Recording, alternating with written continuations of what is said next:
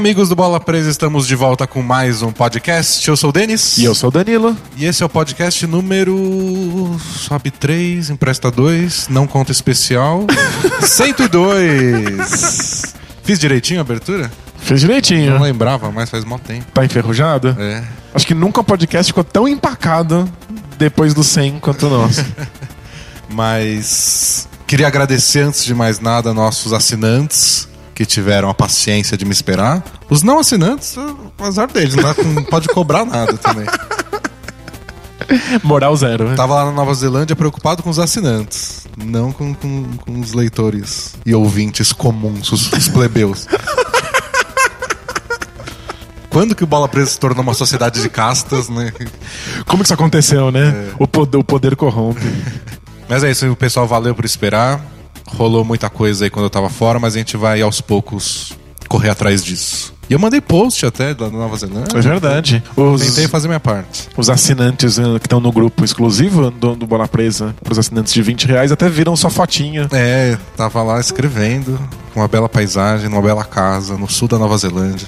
Olha só, hein? Quem sabe bola presa não se muda pra lá? Pra Nova Zelândia? É, os, os jogos são de tarde, Os jogos né? são de tarde. Eu cheguei numa cidade lá, sexta-feira à tarde, pôr do sol, na beira do lago, lindo. Entrei no barzinho, tava passando rodada de quinta noite. Era seis horas da tarde de sexta-feira. É muito absurdo. Espaço-tempo, tudo, É, tudo não, Foi muito trocado. esquisito, mas foi muito bom. E esse dia que aconteceu isso foi aquele dia que o Warriors fez 50 pontos no terceiro quarto. Então foi, foi divertido. Mas eles, eles têm noção que o jogo tá acontecendo na quinta-feira? Ah, deve ter, eles devem estar acostumados já, tá no futuro. É, muito bom. É a vida deles. Aliás, falando em Nova Zelândia, é, queria anunciar aqui que eu vou fazer de tudo, ainda não conferi pra ver se dá certo. Mas para que a, no- a próxima camiseta sorteada para os assinantes seja do Steven Adams, o único neozelandês da, da NBA. Boa, boa. Sorteio temático. Então eu vou procurar ver se tem a do Thunder lá pra customizar, né? Porque não deve ter a do Steven Adams. É, não deve estar pronta. pronto, é, não. Nem tanta gente assim tem fetiche por bigode. É. Mas aí o pessoal que chegou agora e não entendeu. Assinante, sortear camiseta. Explica aí, Danilo, como é que funciona. Bom, você pode entrar no apoia.se barra bola presa para mandar o seu suado dinheirinho para o melhor blog de basquete do planeta. Por 9 reais por mês você tem acesso a dois textos exclusivos por semana. Por 14 você tem acesso a um podcast especial mensal, que a gente vai gravar agora, que você acabou de Isso, voltar. exato. A gente vai gravar o de fevereiro e o de março. E por 20 reais você faz parte do grupo exclusivo de assinantes no Facebook, que é a família mais enlouquecida do planeta. A família bola presa. então vamos falar de basquete logo, que a gente tem, tem que correr atrás do prejuízo. Nossa, a gente tem milhões de assuntos acumulados pra falar. Então a primeira coisa pra falar, a coisa mais importante que aconteceu, eu acho, quando eu tava fora, que foi a troca do DeMarcus Cousins. Ele finalmente, ao fim de todos os boatos, saiu do, do sacramento do excremento Kings. e foi pro New Orleans Pelicans em troca de, de um afago, né? De um, de um De chamego. um, de um chamego, um chaveiro. Aliás, passei em lojinhas de souvenir, né? Porque eu tava viajando e soma três canecas e dois chaveiros, acho que valia mais do que o Kings recebeu. Se for uma caneca do- dos All Blacks, vale. É, vale Vale muito dobro, mais né? ainda. Mas aí, o que você tá achando desse começo de Era Cousins no, no Pelicans? Eu tô feliz pelo Kansas. Eu fico feliz por qualquer pessoa que se livre do Kings. Triste pelo Tyreek Evans, que fugiu do Kings e agora foi trocado pra voltar lá. Coitado, né? Tipo, ele, é- ele é perseguido por isso, né? O Kings aparece de noite e puxa o pé dele quando ele tá dormindo. E eu fico triste porque o Kings é uma franquia tão legal. Eu tenho tantas memórias afetivas com, com o Kings. É, Co-? Como é que eles foram cair nesse desastre? Como é que eles têm zero planejamento? Ah, Mas ainda assim, defendo que eles de fato tinham que, que trocar o Cousins pra ter qualquer possibilidade de planejamento no futuro. Se eles tivessem ficado com o Cousins, eles teriam sido obrigados a dar o super contrato giga, ultra, máximo, mega milionário e eles não teriam nenhum tipo de maleabilidade pra planejar o futuro. E eles precisam muito planejar um futuro. Aliás, Coitados. E, e essa é uma parte muito importante. Antes de falar do- da- do- de como ele tá jogando, tudo, a parte do das novas regras da NBA, que a gente fez um especial só sobre isso. Um podcast especial. Um podcast especial para assinantes sobre as novas regras da NBA. E a gente falou que essa nova regra do super contrato milionário, que a gente chamou de pote de ouro no podcast, E que pe- pegou. pegou. Já- já é a pote gíria de do ouro. verão, né? É, todo mundo na, na América usam já. o pote de ouro é o contrato especial que qualquer time pode dar para jogadores que eles draftaram e ficaram com ele durante os primeiros nove anos da carreira e ele conseguiu alcançar algumas coisas. E tem lá, tipo, não sei quantos All-Stars, ou primeiro time da NBA, tem uns critérios. Ou seja, se o cara é muito foda. Ele é nove anos, é um contrato de novato completo, mais uma extensão completa Isso. de contrato. Então o cara foi novato pelo time, recebeu a extensão pelo time e tá acabando essa extensão. Ele recebe esse terceiro contrato gigantesco Absurdo, obsceno. que nenhuma outra equipe pode chegar perto de oferecer.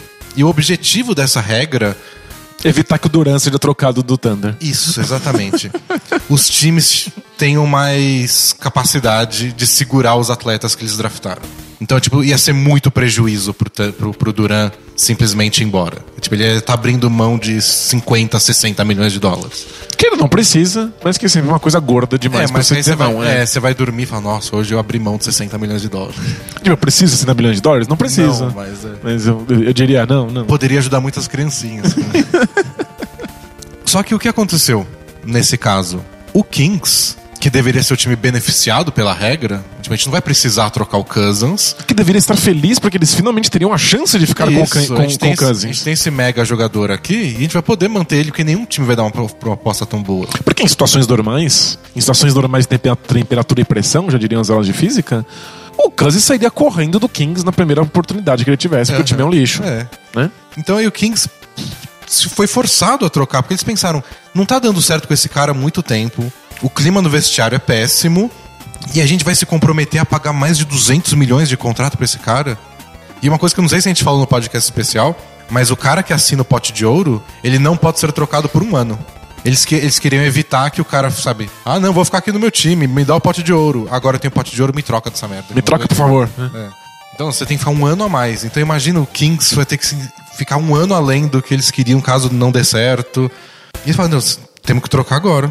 Se a gente não acredita que o futuro é com ele, Tem que trocar, não, tem que tinha, não trocar tinha agora. jeito. Então a regra que acabou de entrar em, em- em vigor para beneficiar esses times forçou uma troca, onde o Kings recebeu biscoitos em troca.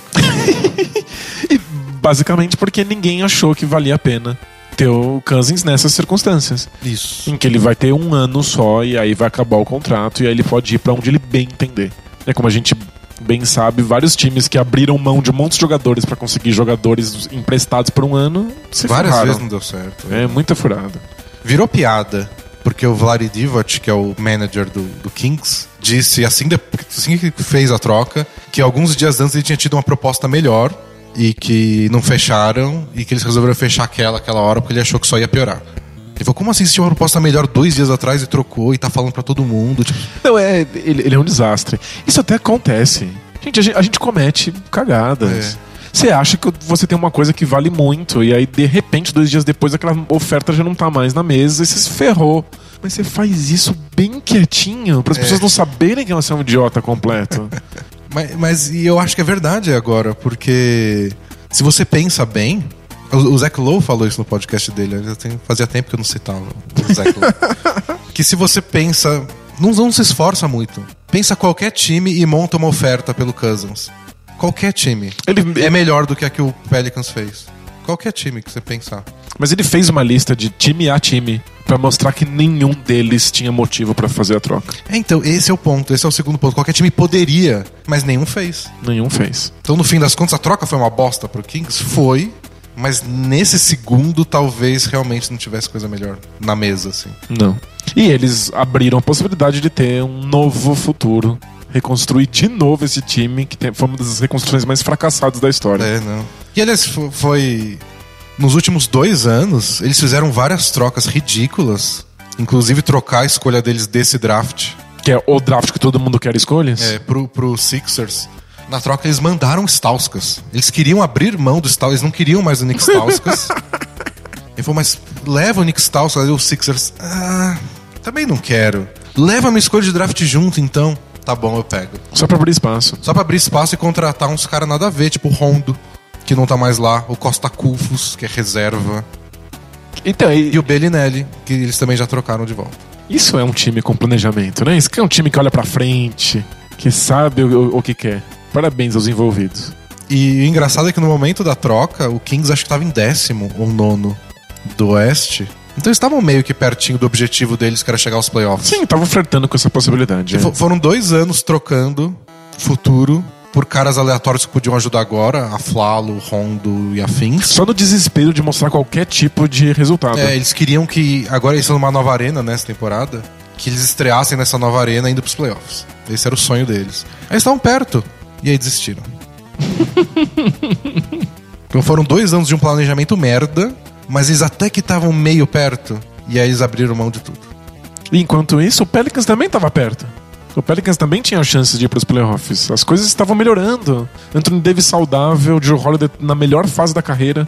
E aí eles arriscaram tudo para colocar o DeMarcus Kansas nessa equipe e ver se eles realmente conseguiriam fazer algum estrago. E aí o resultado foi que eles perderam que os cinco, seis primeiros jogos. É, foi, foi um começo bem difícil. Eu acho, eu, eu entendo esse arriscar tudo no sentido de química do time, de entrosamento, mas eu não acho que eles abriram mão de muita coisa também não. Não, imagina, né? abriu mão de três pacotes de bolacha. Tipo uma escolha de draft que vai, sei lá, décima escolha, décima segunda, não é tudo isso.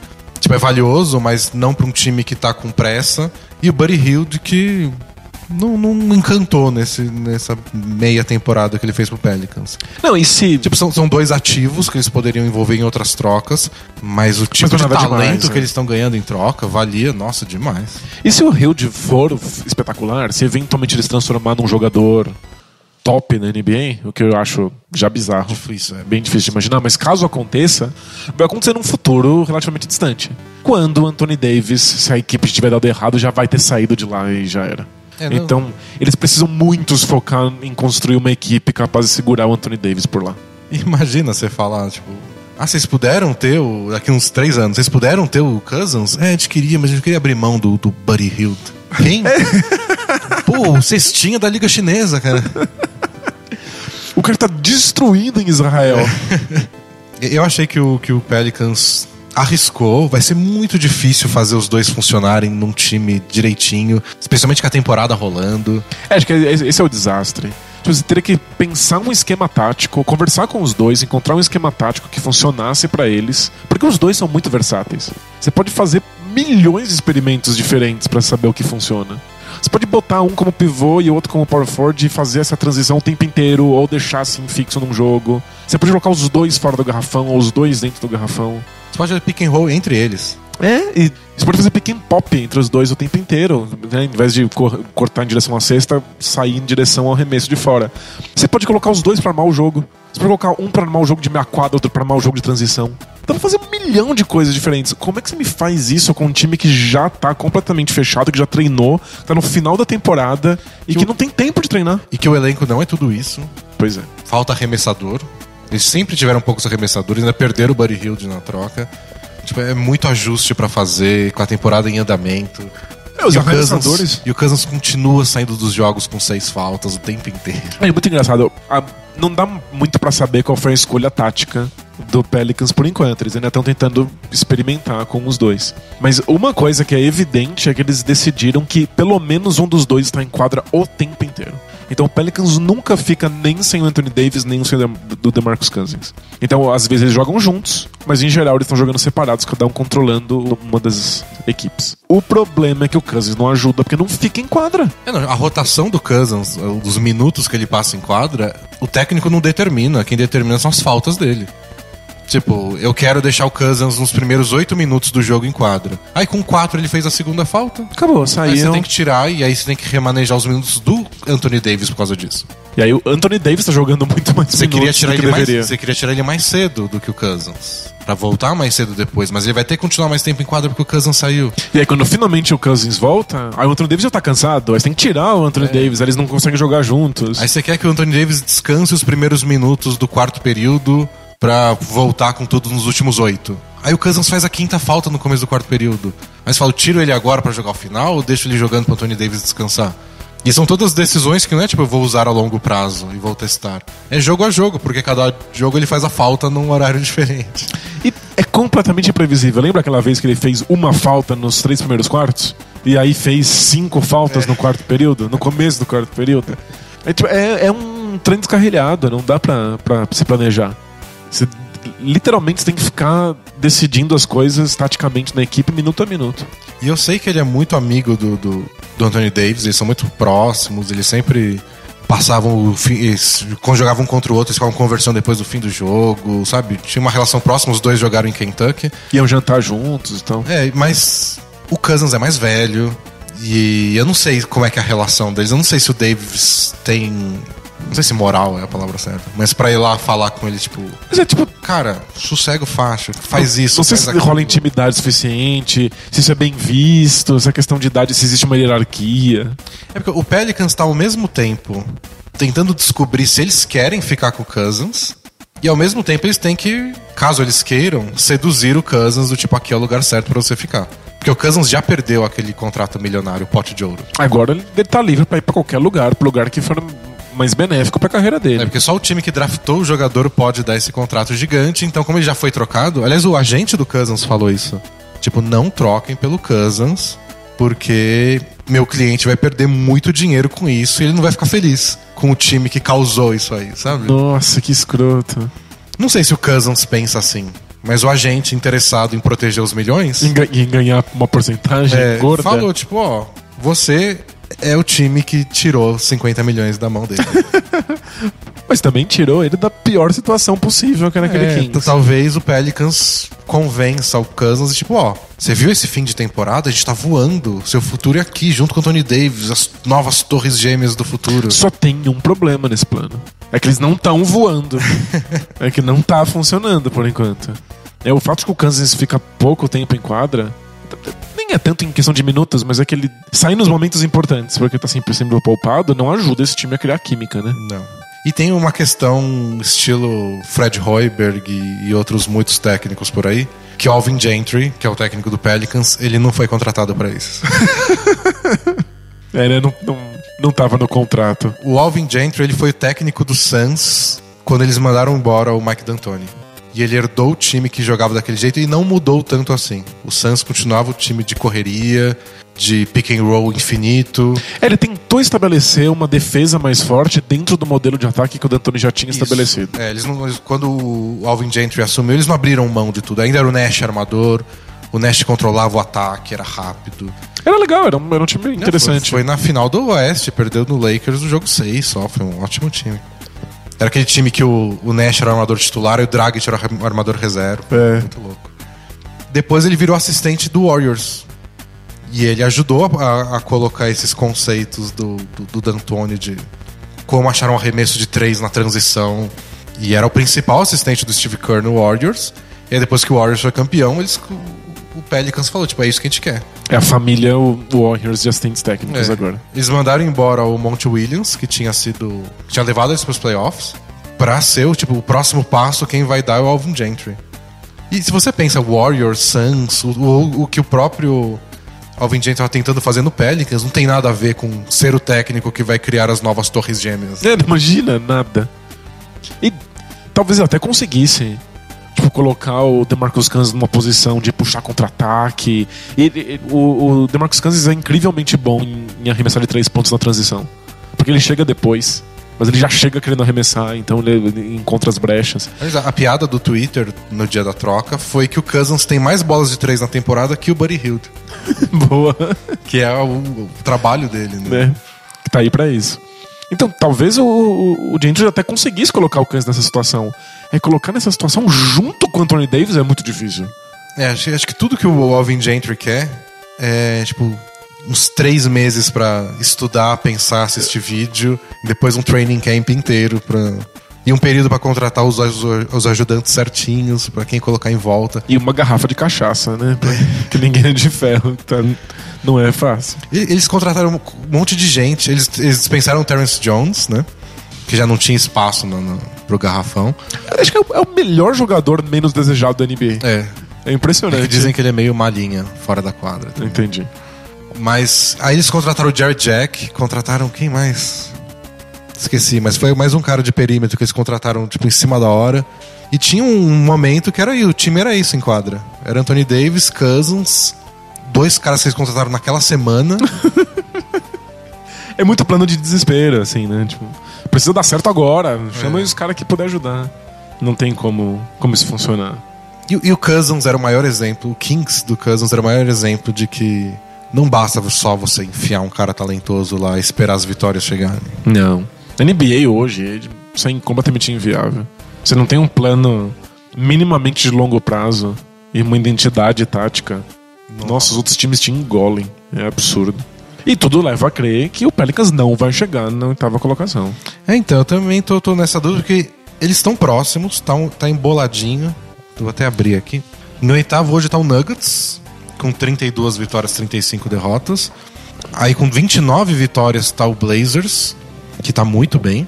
Que tá, finalmente pegou no tranco agora. É, o Wolves tá muito bem. Ganhou 7 das últimas 10, tá com 28 vitórias e 38 derrotas, que é a mesma do Mavs, que também tá numa boa fase. E aí depois praticamente empatados, com 26 vitórias, mas o Kings tem um jogo e uma derrota a mais. Pelicans e Kings. Então, matematicamente, até o Kings dá pra ir. Mas é que o Kings tá em.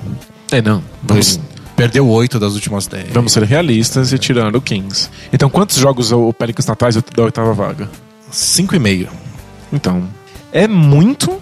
E ainda tem o fato de que todos os outros times que estão na frente deles estão fase em melhor. fases melhores. Eu vi uma estatística que dos últimos X jogos era tipo 20 jogos, até mais. O Nuggets era tipo o terceiro melhor ataque da NBA.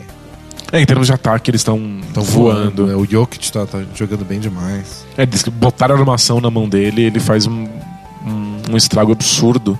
O Blazers tá saindo muito bem depois da troca. É, eu não esperava isso. Eles trocaram o Mason Plumlee pelo Nurkic. Eu até imaginei a, a ideia do time. Tipo, eles queriam ter um cara mais físico, um cara que era mais. que fizesse alguma diferença na defesa. Porque o Plumlee, tipo, era um, um grande alvo na defesa. Tipo, ah, vamos atacar esse cara e fazer uma bandeja em cima dele. Sim.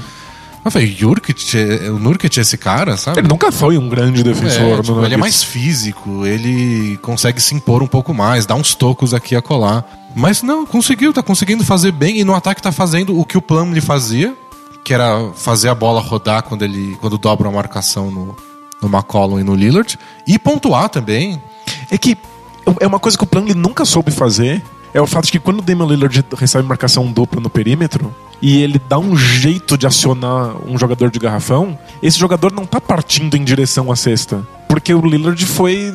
tá sendo oprimido ali. Então, ele, em geral, essa bola chega no jogador de garrafão que tá de costas pra cesta. É. E aí ele tem um defensor, em geral, alguém que veio dar cobertura da zona morta pra, pra defender. E o Plane não sabe o que fazer com isso. O Plane é um jogador que sempre joga de frente pra cesta, sempre correndo em direção à cesta, em geral em ponte aérea. E aí o, o Nurkic tá destruindo nessa situação. É, o Plumlee era o cara do passe, né? Porque dobra a marcação no Lillard, o Lillard toca pro, Plum, pro Plumlee, que foi o cara que fez o bloqueio. Aí o Plumlee recebe, e aí alguém fecha, porque o Plumlee ele sabe fazer bandeja, né? ele sabe enterrar. Sim. Então alguém fez a cobertura pro Plumlee não fazer isso, aí outra pessoa ficou livre. Aí ele era muito rápido em dar esse passe. Aí ele achava, sei lá, o Allen Crabbe na zona morta. E eles defendiam do Allen Crabbe acertar os arremessos pra o ataque funcionar. E aí o Plumlee acabava com oito assistências, o jogo. Tipo, ele tinha essa função Que ele faz bem. que ele faz bem, mas era só isso. E o Nurkic tá conseguindo dar esses passes. É, mas o Nurkic também tem um jogo de costas pra cesta. É, Ele tá conseguindo fazer várias coisas além do que fazia. E na defesa, que eu também não esperava que ele fosse fazer alguma diferença. É isso, acho que isso é o que o Blazers mais precisava. Mas eu tô achando sensacional que toda vez que dobra no Lillard, o Nurkic consegue receber a bola e virar em cima de algum defensor menor.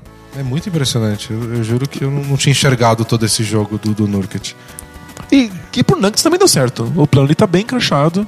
É porque o, Tá passando bem a bola, tá seguindo. Ele é o, o Jokic. é, quando o Jokic sai da quadra. O Jokic também faz mais falta do que, do que devia. Não é, não é exatamente o Cousins, mas. É, é, às vezes ele tem que sair pro problema de falta. E o, e o Plumlee consegue que o time não precisa mudar 100%. É um outro pivô que pode ficar na cabeça do garrafão, sabe, distribuindo passes. Ele não é bom o suficiente pra ser o motor ofensivo É. de um time passando a bola. Mas é o suficiente pra que o time não precise mudar a tática. E é- isso dá uma tranquilidade muito louca. Você não precisa decorar dois, duas táticas diferentes, dois funcionamentos, duas rotações. Eu vi uma entrevista com o Gary Harris, do, do Nuggets, e ele falou que uma das coisas legais do, do Jokic é que quando o pessoal se tocou dos passes que ele dava, o time começou a se mexer mais. Legal, todo mundo quer ser uma opção de passe. É, porque, sabe, o Jokic tá com a bola na mão na cabeça do garrafão. Você fala, se eu cortar pra cesta, ele vai me achar de algum jeito. Muito louco. Então o time começou a ficar ligado, tipo, eu quero ser o cara que é ponto fácil. Você, você é recompensado pelo seu esforço. Não adianta ficar cortando e não receber a bola. Que é uma das coisas que eu sempre falei do, do Kobe e que eu acho que acontece hoje com o Westbrook. Você precisa constantemente ficar lembrando dos outros jogadores, tipo, eu sei que ele não passa sempre, eu sei que ele só passa quando chega a marcação tripla, mas não para de se mexer. Se você tiver na situação certa, você vai receber a bola. É. E os jogadores não fazem isso porque, às vezes, porque é desanimador mesmo. É, você se esforça pra caramba. Tipo, o Kobe tentava um arremesso na marcação tripla, aí na outra jogada o resto do time ficava assistindo. Tipo, tá bom, tenta outro. Dia desse eu vi, eu, eu, eu dei muita risada. Era o Crabble pedindo a bola pro Damian Lillard, quando o Damian Lillard tava com a marcação dupla. E ele tava, o Crabble tava completamente livre, ficou lá pedindo desesperado. O Lillard deu um jeito de arremessar a bola e converteu. E aí o Crabble ficou muito desanimado. E o Lillard olhou pra ele. Aí o Crabble fingiu um soquinho no ar assim, tipo, yay, parabéns. Você foi, você foi burro. É, mas é muito desanimador. Você tá na posição correta, você se, você se posicionou, você se movimentou e a bola não vem. E acontece com o Thunder, mesmo o Westbrook dando mais de 10 assistências por jogo, várias assistências são do tipo. Ele driblou o marcador dele, passou pelo segundo, tá- pulou pra enterrar na cabeça do terceiro, e aí ele viu que não dava e tocou pro, pro, lá, pra alguém embaixo da cesta enterrar. Sim. Então não é, não é que a jogada foi pensada, ele, ele criou tudo, ele fez tudo, ele se mexeu, e na última hora ele achou que era melhor dar o passe. Ele deu. Então quando ele tá batendo o terceiro defensor, você ainda tem que estar se movimentando pra ser uma opção é. de passe. é. E nem sempre os caras fazem isso, e é compreensível. Claro. E com o É Jokic, desanimador. e com o Jokic, tipo Nash, sabe? Só fica livre que ele vai te ver. E os caras estão todos animadinhos. Tipo, se eu me mexer bastante, eu vou fazer 15 pontos hoje. E ele já tá naquele nível que não é que a bola chega. A bola chega do jeito que cada jogador É. gosta. Esse é aquele ponto em que todos os jogadores respeitam o armador. Que é quando a bola vem mais baixa, se você gosta mais baixa, vem mais alta, se você gosta mais alta, se ela vem rodando, se ela vem parada. Você viu a entrevista do LeBron sobre isso? Sim. Que ele ficou. Ele fez a listinha de todos os jogadores do Kevin, falando, ó, o Kevin Love gosta que recebe a bola assim, mais pra esquerda, mais pra direita, mais embaixo. E que ele foi assistir os vídeos do Kyle Corver pra já É. saber onde colocar a bola quando o Corver chegasse. É outro nível, né? É outro nível. Então o Nuggets tá voando com esse ataque, a defesa deles ainda é meio. Mas estão em oitavo. Acho que não alcançam o Grizzlies.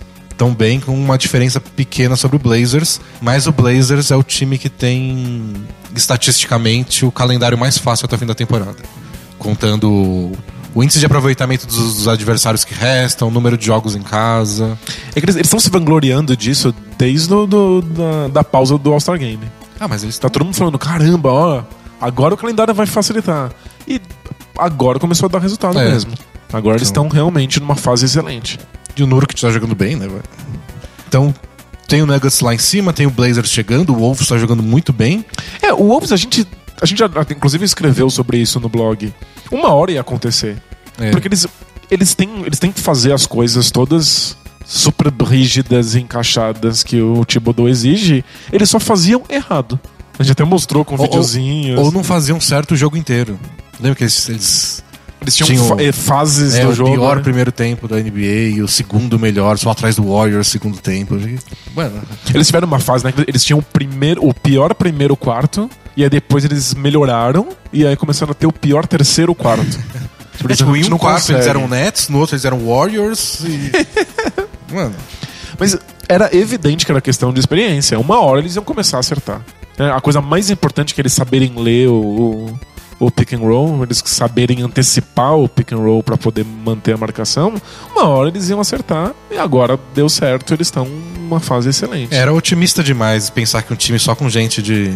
Tipo, 12 pensa- anos, Pensa né? no Buddy Hield, que a gente trata como novato. Ele é mais velho que o time titular inteiro do, do, do, do o, o Rubio é, sei lá, dois, três anos mais velho que. É absurdo, né? O Slavin é mais novo, tá machucado, né? Mas o, o A, Wilkins gente- a é gente mais encara o. Rubio como se ele fosse um baita de um veterano. É, ele tem tipo acho que 26 anos agora. tipo, ele é novinho ainda também. É Ele que é ele joga 12. Mas. E o Wolves é muito novo e, tipo, se você olha de longe e conta pra alguém, tipo, esse time só com pirralhos demorou meia temporada pra engrenar. Parece fantástico. Tá bom, né? Normal. Pois é. É que a gente tava muito animado no começo. O Mavis também tá, tá, tá, tá na frente do Pelicans e jogando melhor que o Pelicans agora. Então, meu palpite é que o Pelicans. Não tem muita chance. É. É. É matematicamente plausível, mas como é que eles vão se arrumar agora, taticamente, quando todos os outros times na frente deles estão Estão numa já fase arrumados? melhor.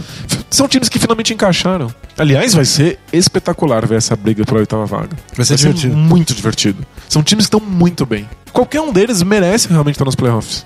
É, tipo, eu- Tiveram começos medonhos, mas só isso. o Mavs tá jogando. O Mavs é muito legal. Porque eles tinham todo o incentivo pra perder. Eles não sabem. é. Mas, tipo, eles se recusam. E o Rick Carlisle vai tentando, tentando, e ele não tem o menor pudor, né, de, de, de ficar mudando o time. E fala, ah, tem esse Yogi não sei o quê, de, de um metro e meio, traz ele aí. Jogou bem, titular. Não, vergonha zero. Seth Curry não deu muito certo de armador, ele é nanico, bota na 2. Na, na dois. Vamos ver o que acontece. Joga os dois juntos. Bota o Novitsky de pivô. Ninguém mais usa pivô nessa merda dessa liga.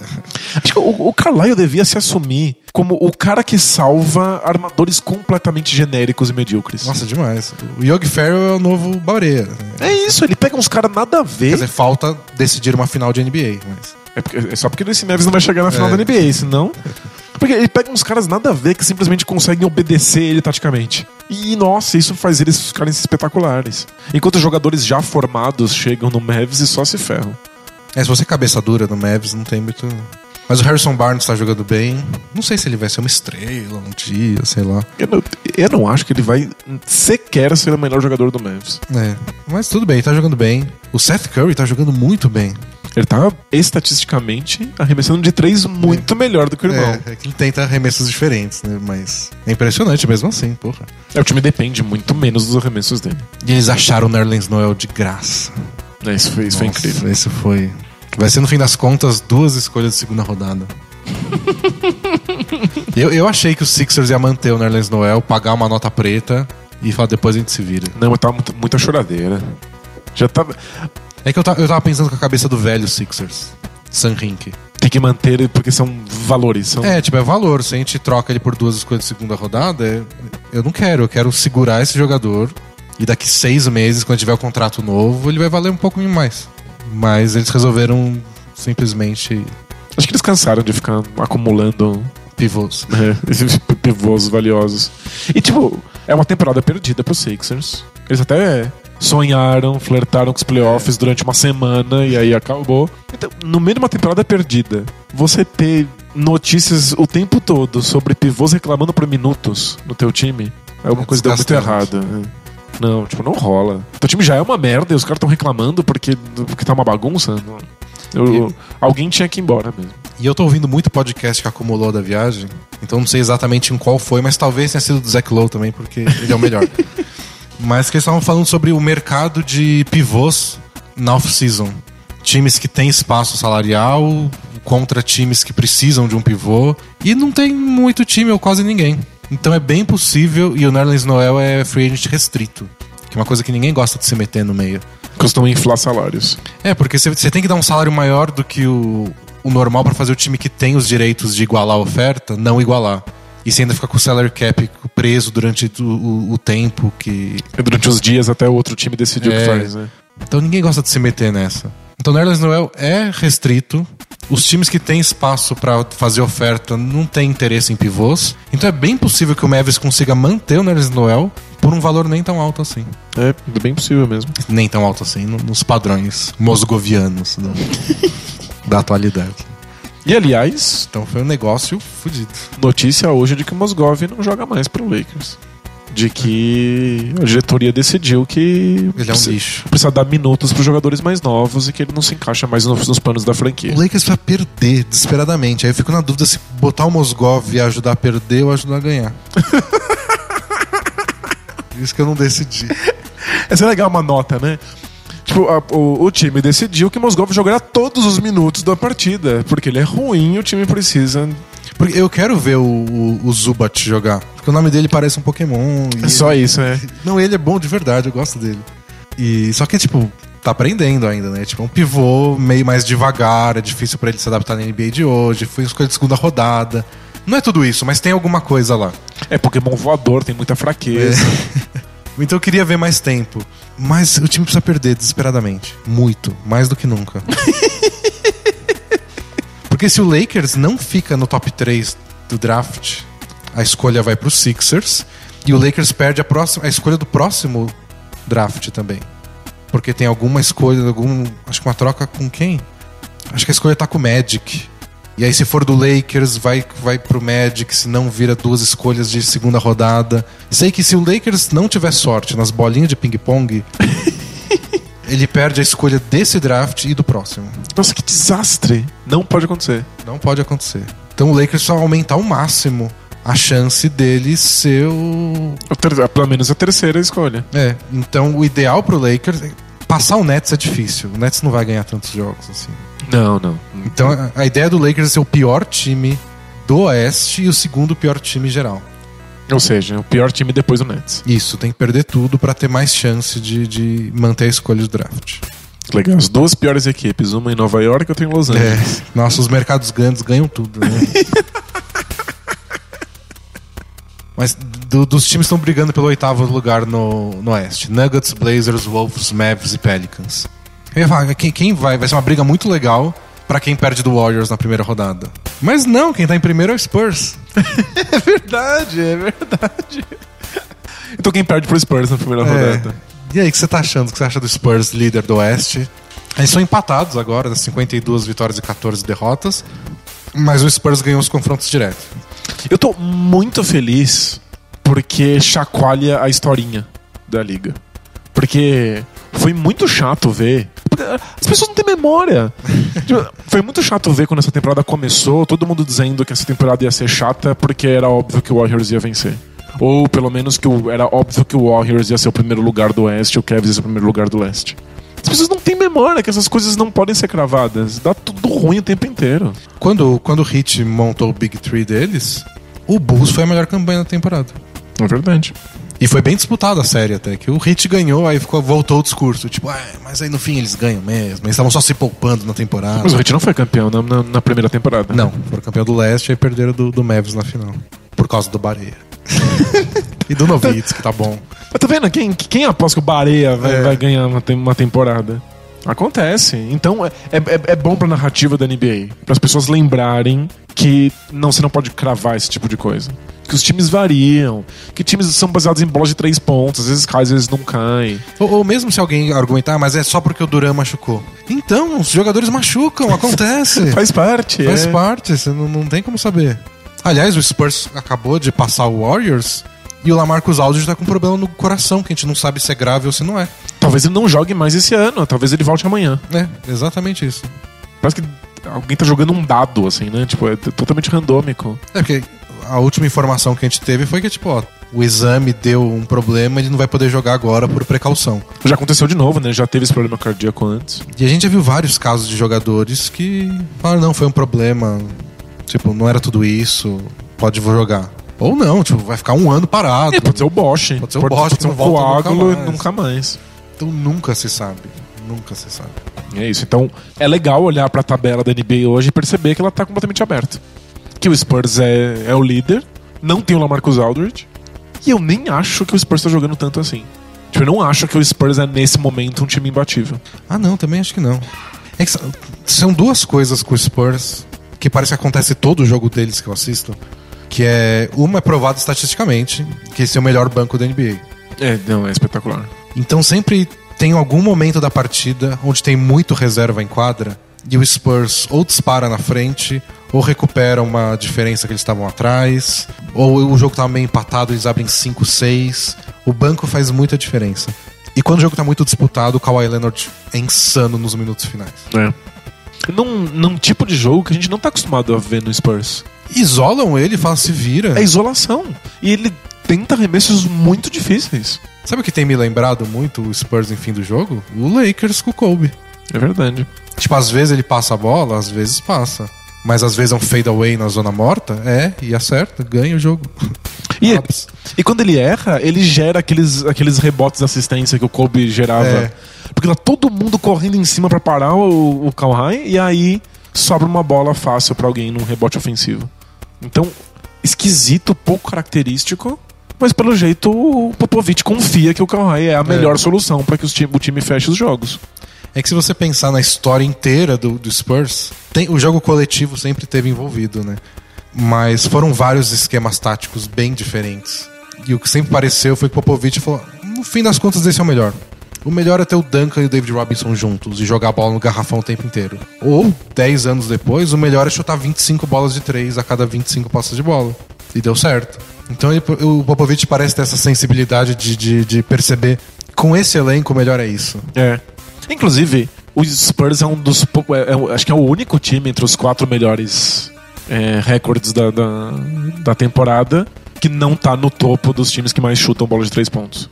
Mas é porque ele, ele falou: "Ah, com esse elenco eu não preciso. Eu tenho que chutar muitas bolas, mas não todas as bolas, porque todo mundo acerta. E porque eu tenho o Aldridge, que é tipo, um dos melhores da NBA em meia distância. É e o isso. Gasol também. Então, tipo, com esse elenco eu não preciso fazer tudo isso. Tem isso. é- existe alguma coisa que a gente sempre reconhece. Tem uma coisa que você olha de longe, no escuro, na neblina, você sabe que é o Spurs.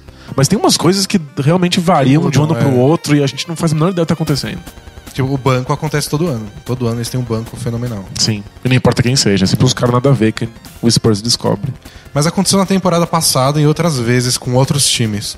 Já aconteceu com o Nuggets, quando é aquele time que acabou em terceiro e perdeu do Warriors. Times que tem um, um elenco profundo, o banco é muito bom, mas nos playoffs não faz tanta diferença. Porque o outro time não põe os reservas tanto tempo assim. Sim, as, as rotações ficam bem curtinhas, né?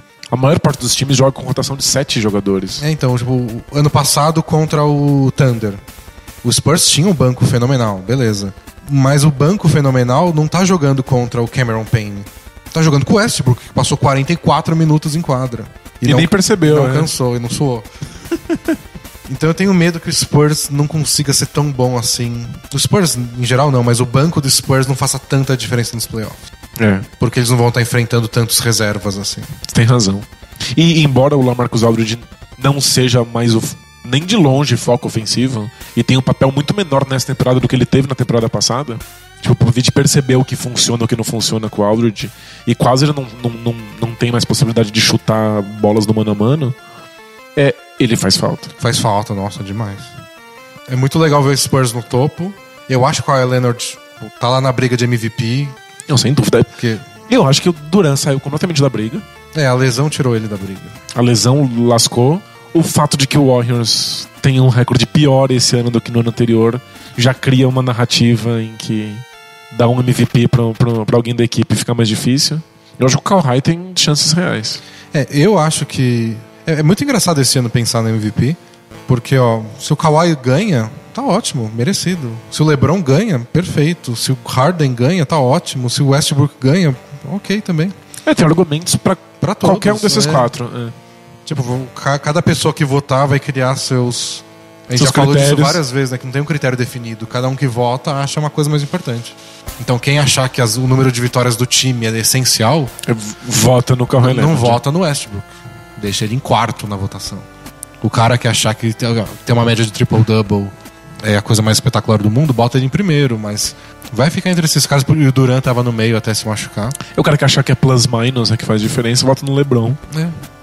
E tá tudo certo, não tem como errar. Ele, o LeBron é a maior diferença entre plus minus quando ele tá dentro e fora do jogo. É absurdo. Isso justifica o porquê ele tá com quase 40 minutos em quadra, o que é insano. Cuidade dele. Pulando e enterrando bola. Nu- Numa conferência que eles vão ganhar com a mão nas costas, se nada da ideia, sabe? For muito fora do script. Ano passado o LeBron falou que eles perderam dois jogos e o LeBron falou: "Ah, nem é uma adversidade isso aqui. O Steve Kerr falou. A gente não vai ficar se matando e comprometendo a saúde dos jogadores pra pegar a primeira posição no Oeste. Não faz sentido. Não tem, não tem motivo pra isso. Aliás, ia- ser bem legal se o Warriors acabasse em segundo, porque o mais provável é que o Thunder acabe em sétimo. Aí ia ser o Westbrook durando durante uma série inteira. Nossa, mas você, vai aguentar a internet? não. pensa, pensa bem. Eu quero isso pro Cosmos. O Cosmos merece. Você vai aguentar a leitura confronto. labial durante seis jogos? Nossa, o universo vai ficar muito chato durante essa série. Vai ser difícil. Nossa, vai ser tenso. Mas eu acho que o Kevs não, não lida tão bem com não estar no topo da conferência. É meio vergonhoso. É meio vergonhoso. Se o Warriors tá pouco se lixando, pro Kevs é mais tenso. E as chances de que o Kevs não acabe em primeiro são consideráveis. No, no leste? Sim. Ah, Vamos ver como é que tá. Eles estão agora com 43 vitórias, 22 derrotas. O Celtics está com 42 vitórias e 25 derrotas. Eles estão somando a diferença de jogos, está com dois jogos atrás. E o Wizards E tá o logo atrás. dois e meio. O meio jogo, explicando pra quem não sabe, a NBA conta todo jogo não jogado como você pode perder ou você pode ganhar. Então é tipo é meia vitória e meia derrota ao mesmo tempo. Então esse meio que o Wizards está atrás é um jogo que eles não jogaram ainda. Então, tipo, o Celtics tem 42 vitórias e 25 derrotas, o Wizards tem as mesmas 25 derrotas, mas 41 vitórias, é um jogo a menos. Que é meia vitória ou meia derrota. Então ele tá meio jogo atrás. Isso. É um jeito que, eu- que a NBA tem que fazer, porque os times não jogam. Eles nunca estão com o mesmo número de É. jogos ao mesmo tempo. Não é tipo rodada de futebol que todos os times jogam ao mesmo tempo. Então você tem que ficar fazendo malabarismos. Mas não, é, é perfeitamente viável. O Wizards está numa fase surreal. Enquanto esteve fora, o, o Wizards esperou sair de férias pra finalmente virar. É, eles estavam bem antes. E depois eles deslancharam num nível absurdo. Você vive num mundo em que o melhor arremessador da NBA nesse segundo é o Otto Porter Jr. Você tá pronto pra existir nesse é mundo? difícil, difícil. O Wizards tá muito. Eu tô muito empolgado com o Wizards. Porque esse é o Wizards que a gente esperava, tipo, dois anos atrás. Sim. Lembra que eles foram pros Ah, playoffs. mas dois anos atrás eles pareciam esse time. É que agora eles parecem Melhores, ainda melhores, é. é.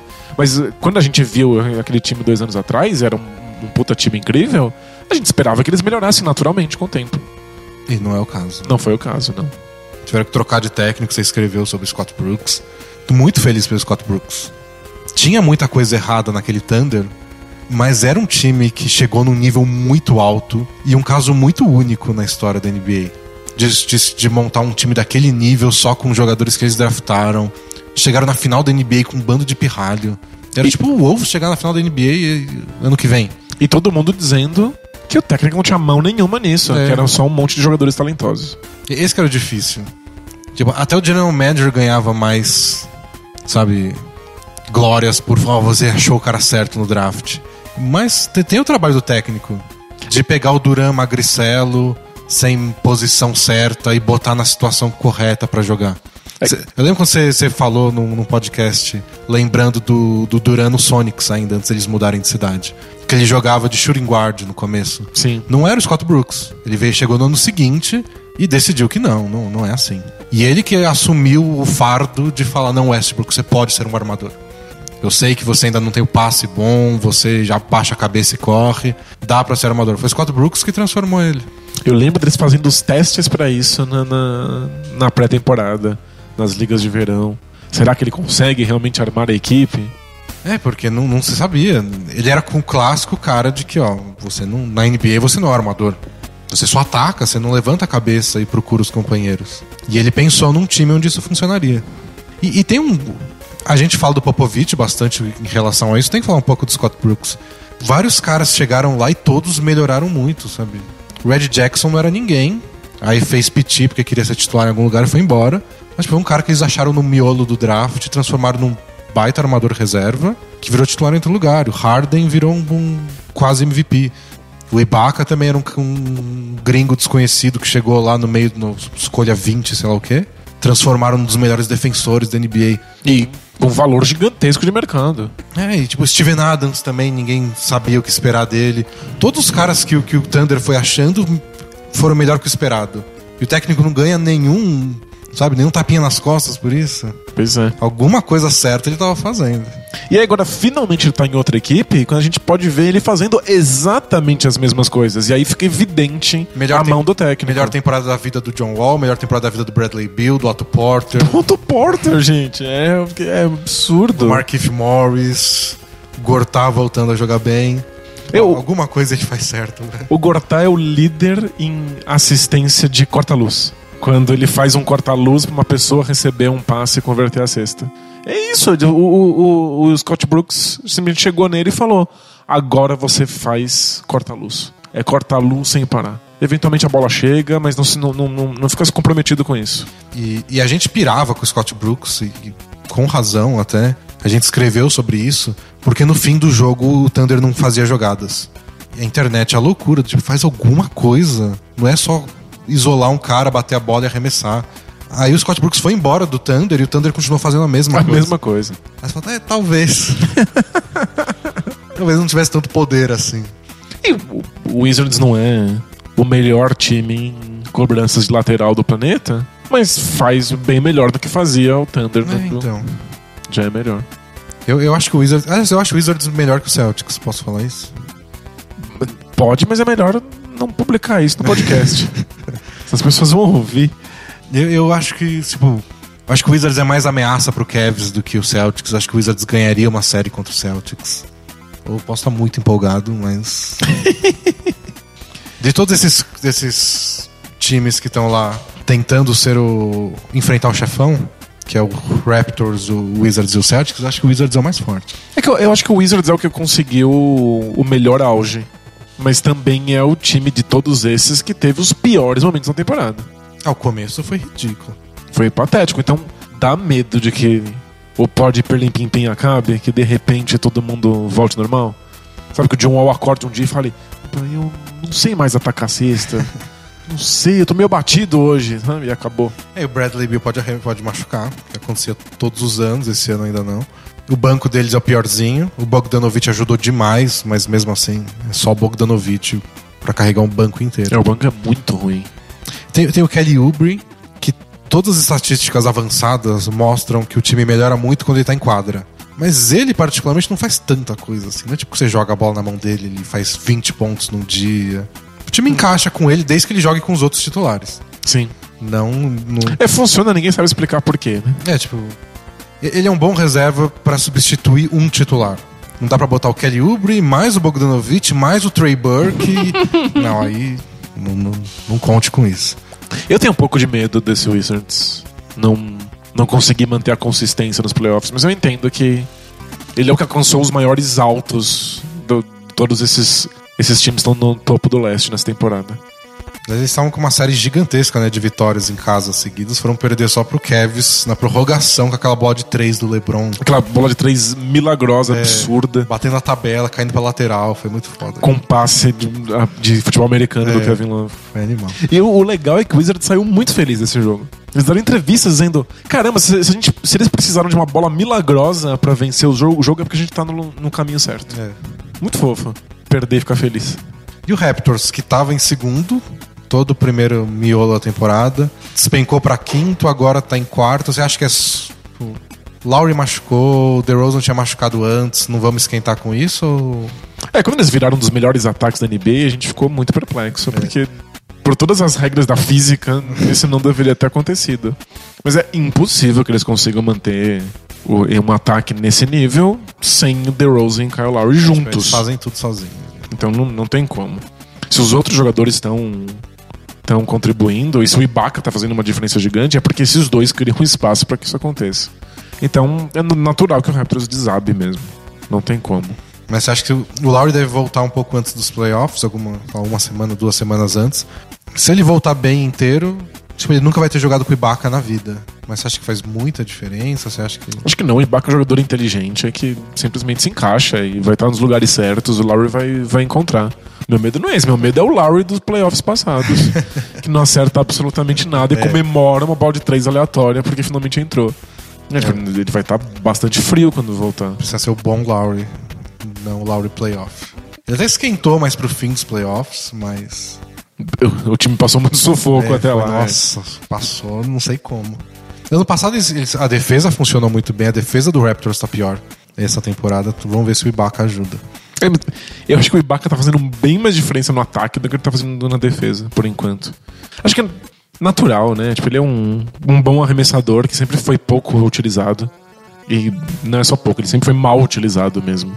E agora ele tá no ataque que precisa de arremessadores, que sempre rezava pro Patrick Peterson acertar qualquer bola de três pontos. É, ele é o cara ideal, assim, no papel, porque ele pode fazer o papel do Patterson no ataque.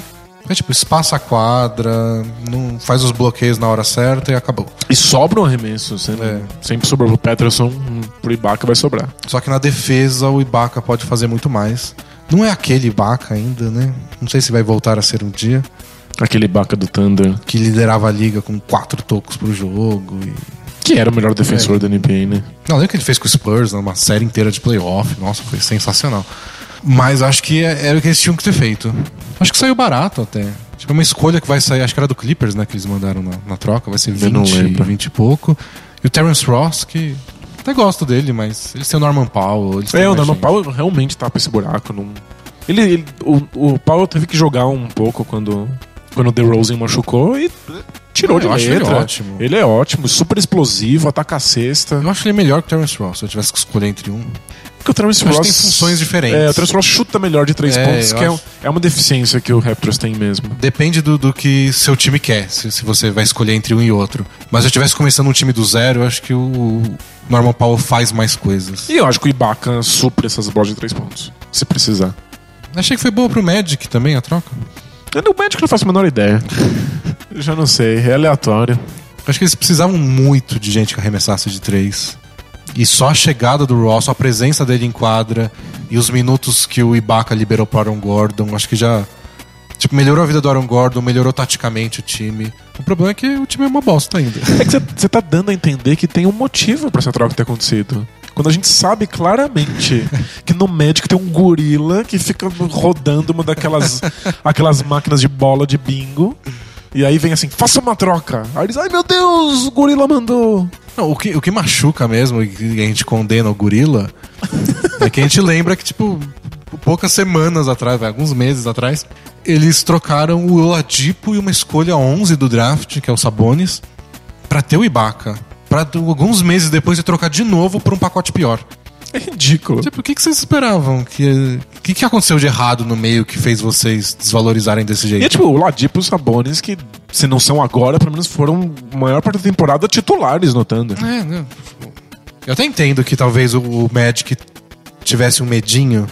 Tipo, não quero renovar o Oladipo e pagar um zilhão pra eles. Mas dá pra ter feito uma troca melhor. Ou pelo menos trocar por uma coisa que você queira ficar com. É, não por um cara que, você- que não se encaixa no seu time que você troca alguns meses depois por. Ah, foi, foi péssimo. Esse gorila que, que, que rola bolas de, de bingo, ele troca só por coisas que não tem nada a ver umas com as outras. O gorila é mascote do maravilhoso. Suns é bem melhor. Você viu ele pulando na quadra? Pra pegar uma coisa que ele mesmo É, derrubou. caiu uma coisa na quadra no meio da jogada. Embaixo da cesta. Ele mergulhou no chão, pegou e puxou de volta. Muito bom. É, aqueles foram os jogos mais malucos do ano. Foi Wizards e Suns, né? Foi uma loucura só. Alguém tava ganhando por 20, aí depois tava perdendo por 15, aí empataram. Aí tinha um gorila na Aí quadra. o gorila na quadra. Teve jogador expulso. Nossa, foi demais. É, então é isso, o Kevs vai, vai. gan- Isso que a gente ia responder e não respondeu. Isso, eu acho que o Kevin tem grande chance de não acabar em primeiro. Será? Acho que o Eu- não deixa. Não, ele tá tá tentando, mas tá difícil, né? Ele não pode jogar todos os minutos de um jogo. Se ele pedir, ele pedir, ele não pede nada, né? Ele fala, não vou sair. É, eu acho que, eu acho que o Kevs dá um jeito de ficar em primeiro. Se Acho eles quiserem. Sabe o que me deixou uma péssima impressão? Hum. É, o Rockets acabou de vencer o Cavs.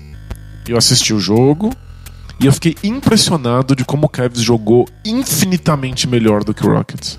E perdeu mesmo assim. Tipo, eles se movimentam melhor no ataque, o LeBron tá fazendo uma coisa absurda, todo mundo sabe o seu lugar na quadra. Mesmo assim não foi o bastante. Para um Rockets que não jogou bem num dia não muito inspirado. É, Eu achei que o Rockets fez aquilo que eu não gosto que eles fazem. Que é parar de correr quando o jogo tá apertado no finalzinho. E passar pro lado e alguém, alguém forçar um É, arremesso ou a tipo, precisamos encontrar o Harden pra dar a bola pra ele. E aí atrasa um pouquinho o ataque, pra, sabe, entrega pro Harden. Mas, mano, É. Já passou 10 segundos. Vocês não jogam assim o resto do jogo, não vai jogar agora. Não tem mais o Corey Brewer pra fazer bosta, sabe? Tá ótimo. corre, né? é. Mas então, mesmo assim, o Rockets Ganhou, venceu essa acertou os partida. arremessos no finalzinho. O Então. Harden acertou tudo. E eu acho que o, o Cavs ainda tem uma, uma questão que eles não sabem como consertar, que é o fato de que o Tristan Thompson, quando vai marcar no perímetro, ele é destroçado. E o Cavs continua fazendo a troca no pick and roll. O Tristan Thompson continua tendo que marcar alguém. Eles perdem completamente a luta por, por, por rebote defensivo. Os outros times. O Rockets destruiu a partida em rebote de ataque. É, eles sempre trocam, sempre trocam. O negócio é o Tristan Thompson marcar. Ele é muito exposto também, né? Eu até acho que ele se movimenta bem. Mas é muito difícil. Não, coitado, é uma situação horrível, mas eles não têm ninguém pra fazer uma cobertura. Porque se, o Tristan Thompson fica tantas situações, tantas posses de bola tendo que marcar armador, alguém tem que cobrir o cara. Então, Não aí, tem vo- plano B. aí volta o, o LeBron super-herói, né? Ele tem que cobrir, mas ele também tem que puxar o contra-ataque, ele também tem que pontuar e arremessar de três pontos. Isso, exatamente. É impossível. Várias vezes quando o Tristan Thompson tá, o LeBron é a, é a linha de defesa que fica atrás pra dar o toco, pra contestar. Mas às vezes o LeBron tá marcando o arremessador. Sim. Aliás, várias vezes dá pra ver uns erros vai do LeBron que não, não sei se dá pra chamar de erro porque tem que tomar uma decisão muito difícil. Mas às vezes ele tá marcando um cara na zona morta e o Tristan Thompson tá lá atrás, alguém tá infiltrando, o LeBron tem que decidir, tipo, eu tento contestar o arremesso e deixo o cara livre na zona morta, ou eu vou pra zona morta e deixo o cara fazer a bandeja e torço pra que o Thompson se recupere. E o Thompson não se recupera. Às vezes não se recupera, toma bandeja, e você fala, ah, mas que o LeBron ficou parado? Ou alguém toma um arremesso, por que o LeBron tava tão longe? É difícil mesmo. É isso, precisava, de um plano B. Não tem outro jogador que consiga, com- consiga cobrir essa deficiência do Thompson. E, e- e o Bogut, que era a opção de. Não pra fazer isso, né? De, de marcar no perímetro. Mas a outra opção de pivô, de ter um pivô diferente, machucou com dois minutos de. Nossa, a zica do Warriors foi muito forte. E é muito legal, né? O Kevs realmente bebe do fato de que todo mundo quer jogar com o LeBron. Jogar com o LeBron é coisa- deve ser a coisa mais legal do universo. Nossa, deve ter, sei lá, suco grátis. E o pessoal tava conversando qual vai ser a próxima regra que eles vão mudar pra que todos os caras dispensados não vão pro, Le, pro, pro, Não jogar Cavs com o LeBron. Warriors, né? É impressionante. Ano passado foi o Varejão indo pro Warriors, esse ano o Deron Williams e o Bogut indo jogar pro Cavs. Mas compensa demais ter uma grande estrela. Que, aliás, é o que a gente aprendeu com o, o trio do, do Hit, né? A Le- galera chega. LeBron, Bosch e Ray Allen atrai qualquer carinha. Wade, né? Você O colocou- Wade, Você é. colocou o Ray Allen em cima do Wade, vai vir vários e-mails te xingando demais. o Wade, claro que é o Wade. Então o Wade era só um coadjuvante, Danilo?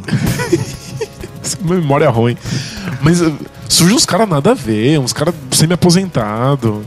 O cara da China quer jogar no, no, no Hit. É, tipo, é- uma tática que funciona muito, muito bem. E, e é uns caras que não precisam ser tão bons assim também. Tipo, o Chris Anderson, você precisa fazer só isso. Você consegue? Ah, com vocês em volta, eu consigo. É, né? Olha, se você tiver a bola na mão embaixo da cesta, você precisa levantar a mão e enterrar. Acho que eu consigo. Mas é que esse- em geral, uns caras velhos, todo mundo morre, né? É. Aí desaparece depois. O Bogut volta essa temporada nos playoffs? Ah, acho que não. Acho que o Bogut já é. É, então. O, o que eu queria entender do Cavs nessas últimas semanas é por que o Deron Williams tá em quadra no fim dos jogos. O que, que o Tyron Lu tá tentando achar com isso? Um arremessador que tenha confiança pra arremessar a bola. Que, que erra os arremessos. Exato, é. Tem um péssimo aproveitamento e uma mania ridícula de arremessar bolas de dois pontos super longas. Nossa, contra o, contra o Rockets, acho que mesmo, que ele deu um bico de aro no- de três no fim do jogo, que foi tipo, o que você tá fazendo? É, mas o LeBron não queria um outro cara que possa criar jogadas, bom, etc. É o Daron Williams, não tenho dúvida. Aliás, de novo, né? O LeBron pediu, o LeBron ganhou. É uma boa camiseta isso aí. Precisamos de mais experiência, de mais playmakers. Recebeu tudo. Nossa, O LeBron é o melhor general manager da NBA. Eu acho que o Bogut não volta porque eles acabaram de contratar o Larry Sanders. ah, faz sentido. Larry Sanders que teve uma uma única grande temporada pelo Bucks, dava toco em todo mundo, conseguiu um contrato gigantesco, no ano seguinte não jogou nada e decidiu se aposentar com 20 e poucos anos de idade porque ele não queria mais basquete. Eu falei, os caras voltam da, da, da China? Isso é fichinha, o cara voltou da aposentadoria. Só pra jogar com o LeBron. Aliás, uma entrevista sensacional com o Larry Sanders. Sobre como ele não tinha planos de voltar pra NBA porque tava muito feliz fora da, da, da liga. O Andrew Bynum tá viajando o mundo de cabelo loiro. Por que tá de, de cabelo loiro? Mas, sei lá, descoloriu o É cabelo. uma informação relevante que ele tá de Fica cabelo muito loiro? engraçado o Andrew Bynum loiro. Se aposentou com 20 e poucos anos de idade também. Bicampeão da NBA, foda-se. Daqui a pouco tá no Cavs. Já teve no Kevin, né? Já não deu certo. E aí, vamos. Resolvemos todas as questões da NBA, né? Tudo. Foi tudo respondido. Tudo que ficou acumulado, olha aí. Não ficou nada pra trás. Nada. Tirando mil trocas. Uns 90 jogos. A gente não falou do PJ Tucker. Não vamos falar tão cedo. Vamos responder perguntas, então? Nossa, e isso sim acumulou. Deve ter milhões de perguntas, né? É, tem bastante. Vou tentar ler algumas, algumas vão ficar pra semana que vem. A gente vai aos pouquinhos se recuperando. Vamos lá. Taca a vinheta, Brunão. Both teams play hard, my man. Are we having fun yet? I want some nasty! Both teams play hard. Both teams play hard. It's getting ridiculous. It's really ridiculous. Both teams play hard. Both teams play hard. What? Bro, what are you talking about, man? I'm out, man. God bless and good night. Primeira pergunta é do Fábrica de Vacilo. Bom nome, né? Vacilo com dois S. Olar, né? Que é sempre Olá. Olar. Dynamic Duel ou D&D. Tem várias coisas, pode ser D&D, né? Queria apenas comentar sobre o que vocês falaram no último episódio, o 95. Ups! Isso aqui tá guardado faz tempo. O cara nem tá mais aqui, o cara já desistiu da NBA. Quando a gente falou sobre os radinhos, ou boombox, se você é cool, que ficam ao lado da quadra tocando hip hop enquanto a galera joga. A gente falou disso? A gente falou sobre isso. Não lembro em que contexto também, que foi em 95, foi tipo. Nossa, faz muito 2013. Ele diz aqui no Parque Vila Lobos, em São Paulo, todos os sábados, a partir das 3 horas da tarde, mais ou menos, chegam uns tiozões e dominam a quadra principal do parque. E eles também deixam o boombox rolando ao lado da quadra. Mas ao invés de trocar uns hip hop, toca indie rock e rock pop. É meio que a versão branquela, já que a maioria dos tiozões são brancos, daquilo que vocês mencionaram. Então acho que a gente falou do, do- das quadras americanas, que os caras Ai. chegam com, com uns radião no ombro. Lembrei, foi a pergunta sobre as propagandas da, da, da ESPN. Ah, é, que, que associa sempre com Sempre o- hip hop Isso. E, e basquete. Aí ele continua, eles jogam uma pelada de um jeito meio burocrático, daqueles que marcam falta a qualquer momento, no pé de apoio. Ah, isso é, é um tipo muito específico de tiozão. É, tio- tiozão juiz. é Isso, é o tiozão árbitro, né? É, é tão chato que nem eles se aguentam, diz aqui o Fábrica de Vacilo. E logo todo mundo vira o Demarcus Cousins que se sente injustiçado e começam a agir no modo: se aquilo não foi falta, eu vou fazer igual agora. Nossa, eu odeio isso. Sério, eu prefiro não jogar. Se vocês forem lá, não recomendo que jogam com eles, não é tão legal. Fique- fiquem assistindo eles tretarem ao som de Paramore, é bem mais divertido. Fica a dica. Parabéns ao podcast, já é um top 3 do que eu escuto. Estamos chegando. A gente é top 3? Top 3 dos, dos podcasts que ele escuta. Não, ele não falou quais são os outros dois? Não falou. Porque aí a família Bola Presa pode simplesmente ir lá e. Assassinar ele. Exato. Não usa a palavra assassinar, né? É, Máfia que é máfia tem, tem mil eufemismos. é, desaparecer? É, não sei. Tem, Abraça- uma, tem uma abra- conversa. abraçar. Mas ele disse pra gente continuar com o blog, que é o melhor blog de basquete. Então, entre blogs de basquete, a gente é o top 1, em podcast, a gente é o top 3. Onde a gente chegar lá? E o que, que você acha de jogar basquete ouvindo indie rock e pop rock? Não consigo prestar atenção em nada que não seja o basquete quando eu tô jogando basquete. Você não fica pilhado ouvindo um Arcade Fire quando você já... Eu não sei, eu, eu sinto que você precisa ficar pilhado quando você tá fazendo coisas que você não quer fazer, né? Tipo, você vai na academia, coisa mais chata do universo, você ouve uma música lá pra te ajudar uma ajudada. É, tem- gente que ouve gostando de academia, mas aí a pessoa gosta de academia, eu já não consigo entender como funciona o cérebro da pessoa, né? Então, já não, não sou eu que vou explicar. Já é um desafio à parte. O que eu já fiz, que foi legal, foi jogar basquete escutando música, mas sozinho. Sim, faz sentido. Tipo, eu tava sozinho com fone de ouvido e fiquei arremessando só. Foi, foi legal. Mas eu tava sozinho, né? Tava num jogo. No fundo, basquete é uma coisa social, né? Você É. quer estar conversando com as pessoas e reclamando com elas e pedindo a bola. Dá pra fazer trash talk inspirado na música. Não, a música atrapalha. Próxima pergunta é do Richard Hamilton, indignado. Ele foi. Aposentaram a camisa dele. É verdade. E ele tá indignado. Olá, DD, como foi a semana de vocês? Tá indo, né? Estamos gravando um podcast até aqui. É. Ajuda a semana. Bom, gostaria primeiro de parabenizá-los pelo melhor blog de basquete do planeta Terra. Da Terra inteira. Obrigado. Caramba, hein? E o outro não coloca nem a gente no, no- no- É. no top 2 de, de podcasts. Também gostaria de dizer que tenho planos para me tornar um assinante muito. Porra. um dia você vai se tornar assinante do melhor blog de basquete. Imagina os outros, coitados. Os que não são o melhor da Terra, não- nunca ele vai ser. Coitado, segundo o melhor blog de basquete. Vamos à pergunta. Sou um torcedor do Pistons e ando muito decepcionado com o basquete de má qualidade que o time vem apresentando. É. O time não evolui em nada dessa temporada, da, da temporada passada para essa e acho isso muito frustrante. Esperava ver pelo menos uma classificação para os playoffs, o que parece improvável agora. É. Não sei quando ele escreveu, mas hoje eles estão indo pros playoffs. Estão em sétimo. Mas. Mas o, o- tudo que você falou até agora tá certo. É, exato. E tá tudo muito embolado no finalzinho do leste, né? Peço que digam as suas respectivas opiniões a respeito do que pode ser feito para o time melhorar, porque estou ficando sem esperanças. Acham que o Stan Van Gundy deveria usar mais os novatos? Usar o Marianovic? Se livrar de alguém que está atrapalhando? Por favor, dissertem, desde já agradeço. Então, diz a lenda que o Red Jackson e o André Drummond estavam disponíveis no trade deadline. Tipo, ah, podem ligar, façam suas propostas. Aí a gente não sabe o quanto é queremos muito trocar esses caras ou o quanto é vamos saber o que estão oferecendo. Vamos testar o mercado. Talvez né? valha a pena no futuro. Mas os dois estão jogando mal e deveriam ser os dois melhores do time. E de alguma forma eles estão em sétimo, não sei como. Acho que eles estão em sétimo porque tá tudo muito embolado ali. Então, não, você não precisa. Você não precisa estar indo muito bem pra conseguir uma vaga pros playoffs. E porque são jogadores bons. Tipo, Brad Jackson e André Drummond, em má fase, ainda. Fazem. Sim, são seus- um dos grandes jogadores. É, com o Drummond tem muito de expectativa, né? Tipo, a gente esperava que ele fosse ter uma ascensão meteórica, porque ele era um grande jovem, muito atlético pivô. Hoje ele não parece tão atlético assim, e ele não consegue fazer ponto de jeito nenhum. E aí tem uns jogos que ele acaba com 4 pontos e 11 rebotes. Mas, ó, tem um monte de pivô que faz isso. É que ele parecia aproveitar muitas bolas no contra-ataque, um monte de ponte aéreas. Agora os times estão mais ligados, não dão muito espaço, ele não consegue criar também. É, Mas- Até por defeitos do resto do time, você marca a ponte aérea do Drummond meio que abrindo mão de outras coisas. Sim. Aí Você não tem que se preocupar tanto com o perímetro. É.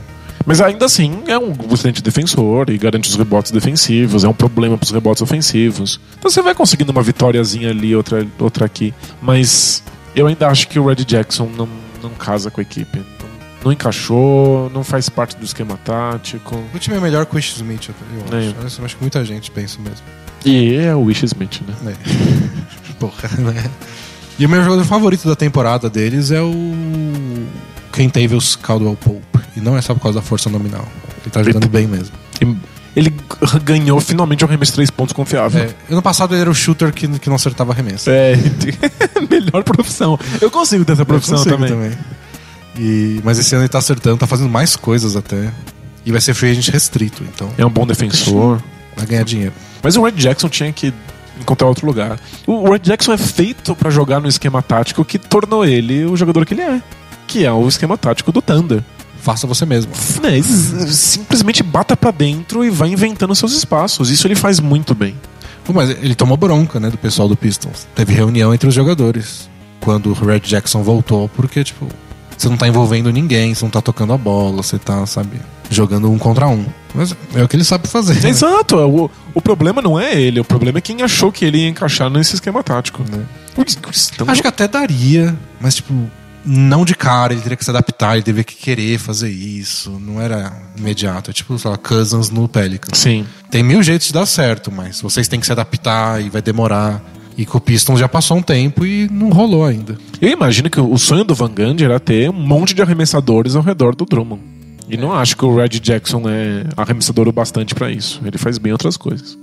Ah, vamos pra próxima. Nicolas Miau. Olha, voltou? Saudades, Nicolas Miau. Nicolas Miau mandou uma baita pergunta grande, com uma baita história, mas vai ficar pra semana que vem. Essa ele tinha mandado faz um tempo, que ele pergunta: Vocês gostam do Cazuza? Nunca vi ele ser citado no blog. não citei ele nem outras. um blog de basquete não citar o Cazuza. Inclusive, eu acho que tem mais pessoas que a gente não citou Do que do que pessoas que a gente citou no podcast. É, Eu não tenho nada contra o Cazuza, mas também não costumo escutar, não, faz parte do meu mundo musical. Eu gosto, mas eu venho pegando um pouco de ranço nos, nos últimos anos. Por quê? Por causa. Acho que ele vem sendo tirado um pouco de contexto. Eu, tipo, eu vejo o Cazuza sendo citado em situações que eu realmente não quero estar associado a. Ah, tá. Então estão usando o trabalho dele pra. É, e aí eu fico com o pé atrás toda vez. Mas em geral eu gosto. Acho, acho um, um bom poeta, mesmo que não necessariamente um grande cantor. Próxima pergunta é do Eduardo Novaes, que tem a ver com o All-Star Game, que é outra coisa que aconteceu quando eu tava fora. Foi um lixo o sábado, né? Não precisa falar assim também, né? Eu vi tudo. Ele tem sentimentos. Eu vi tudo na reprise e achei um lixo. E olha que eu tava podendo cortar intervalos e adiantar as coisas. É, tipo, não, ao, ao vivo foi de dar muito, muito sono. Foi complicado. Ele diz, e aí, D&D, tudo certo? Todo mundo chama de D&D hoje, né? tá na moda? Tá na moda. A Liga está buscando maneiras de deixar o All-Star mais competitivo. O que vocês acham de o jogo definir o mando de quadra das finais? Obrigado pela atenção e tchau, tchau! Eu, é o que acontece no beisebol, né? O All-Star do beisebol define o mando de quadra do... Como é que o beisebol lida com isso? Como é que os times lidam com isso? Ah, não, não sei tanto de beisebol pra isso. Eu acho, eu acho tão absurdo. Eu acho insano, eu acho ridículo. É uma coisa extra quadra. Você tem 15 vitórias a mais do que o outro time, mas ele tem ele joga o jogo 7 em casa porque o time dele ganhou o All-Star. O time da conferência dele ganhou o All-Star. É- Esporte profissional é o lugar em que a gente tenta criar um ambiente em que exista mérito. É sobre a gente ficar brincando de mérito, ver qual é o time que merece mais vencer. Aí você vai lá e pega um jogo festivo, aleatório, randômico, com uns caras nada a ver, escolhido pelo público, que pode ter, por, um- por- por um acaso do, do destino, Zaza Patrulha de titular. É. E aí você define o, o mando de quadro na final, que é tipo a série mais importante de toda a temporada. Sabe o que aconteceria? A torcida do Cavs ia votar no Patrulha, não a do Warriors. É Pra enfraquecer a verdade. Conferência Oeste, o Leste ganhar e o Cavs ter mando de quadra na Nossa, final. que desastre, mas que ótima ideia. Que É. bom que você tem essa mente de, pra destruir o, o adversário. Eu acho que deveriam perguntar, antes de mais nada, pros jogadores. Tipo, o que vocês querem ou precisam pra jogar um pouco mais sério esse jogo? Mas, de verdade, E talvez eles respondem, não há o que fazer. A gente não quer jogar sério. sabe aquele cara que ficou azul e não percebeu? Que ele foi ficando azul gradualmente? aham. Né, tipo, aí uma, uma, uma- ele se olhava no espelho e não percebia, até alguém falou assim, cara, você tá azul. Eu não fui percebendo que o All-Star Game não tava mais competitivo. Foi tão aos pouquinhos, temporada depois, depois de temporada, o jogo ficava um pouquinho menos, um pouquinho menos, um pouquinho menos. Até que dessa vez ele foi um circo completo. E eu falei, ah, mas sempre foi assim. E aí eu resolvi assistir um, um All-Star Game antigo. Fui atrás pra ver um All-Star Game de 10 anos atrás. Muito diferente. É que foi aos poucos eu não percebi que eu fiquei azul. E Então alguma coisa aconteceu aí. né, foi- começou a ter muita bola de três, ninguém marca as bolas de três.